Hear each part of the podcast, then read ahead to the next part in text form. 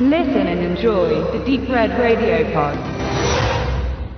Am 18. Mai 1904 wurde der mutmaßliche US-Staatsbürger Ian Pedekaris in Marokko vom Berberfürsten Ahmed Ben Mohammed El Raisuli entführt als Druckmittel, um den Sultan um Land und Geld zu erpressen. Marokko war international besetzt, Briten, Franzosen und Deutsche trieben sich dort herum, als erste Marokko-Krise bezeichnet, stritten sich dort die Franzosen mit den Deutschen um Einfluss in dem nordafrikanischen Land. Die Entführung von Petekaris zog als Seitenkonflikt nun auch die USA mit ins Geschehen hinein, die ihren Landsmann, der, wie sich später herausstellte, eigentlich gar keiner mehr war, befreien wollten. US-Präsident Theodore Roosevelt machte den Vorfall zur Chefsache und entsandte Truppen an die Küste des schwarzen Kontinentes. So grob soll die historische Zusammenfassung für die Hintergründe der zweiten abendfüllenden Regiearbeit von John Milius, Der Wind und der Löwe von 1975 an dieser Stelle verbleiben. Es ging wesentlich komplexer zu und Raisuli, so wird es in Milius Drehbuch auch deutlich, will im Wesentlichen den Konflikt schüren und einen heiligen Krieg auslösen, geeint mit den Stämmen seines Landes gegen den Sultan, der als Marionette der Europäer keinen guten Stand genießt. Milius vollzog auch eine schriftliche Geschlechtsumwandlung an Ian Perdicaris, um Heteroromantik zu generieren, mit der sich Abenteuer einfach besser verkauften. Denn ein Historienfilm ist Der Wind und der Löwe keinesfalls, sondern ein actionreiches und mit Humor durchzogenes Unterhaltungsstück. Nun ist es Eden Petekaris, die mit Sohn und Tochter in die Gewalt von Raisuli gerät? Und fortan liegen sich der Wüstenbandit und die Amerikanerin in den Haaren, denn er muss eine direkte, schlagfertige und furchtlose Frau ertragen und sie einen chauvinistischen Großkotz, der glaubt, von Gott selbst berufen zu sein, über sein Land zu herrschen. Auf der anderen Seite der Welt wird Roosevelt als amerikanischer Wildwestheld gezeigt, mit teils schroffen Manieren,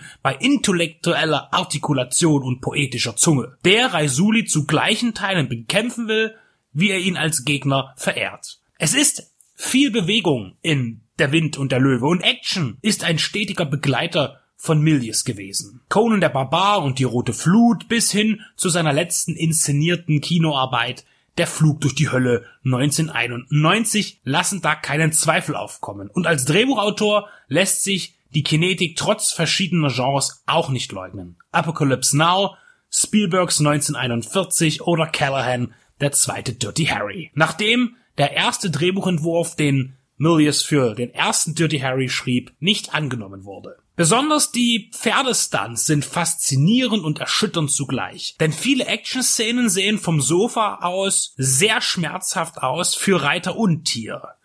Die für Milius bekannte Brutalität findet sich auch wieder, mindestens ein Kopf muss rollen. Wie wenig ernst die Umsetzung im Vergleich zum zeitgeschichtlichen Ereignis zu sehen ist, zeigt auch die Amerikanisierung der nordafrikanischen Charaktere, die alle fließend Englisch sprechen. Und Sean Connery ist als Berberfürst genauso authentisch wie Carlton Banks als Macaulay Culkin. Aber das ist auch egal, denn im Gesamten gelingt Milius ein rasanter Actiontrip mit einem immer wieder aufflammenden Dialogwitz und gut abgefilmten Szenerien, die den Tenor des Regisseurs erkennen lassen und auch ganz klar optische Verbindungen zu Conan offenbart.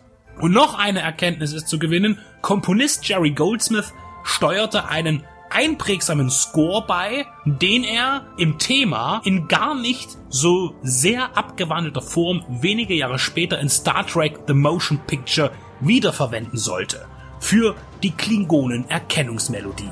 Explosive Media hat Der Wind und der Löwe neu veröffentlicht und als Fazit bleibt zu sagen, dass er nur empfohlen werden kann, denn er ist von Alpha bis Omega straff durchstrukturiert und bildgewaltig fotografiert, prächtig ausgestattet und voller Schwung.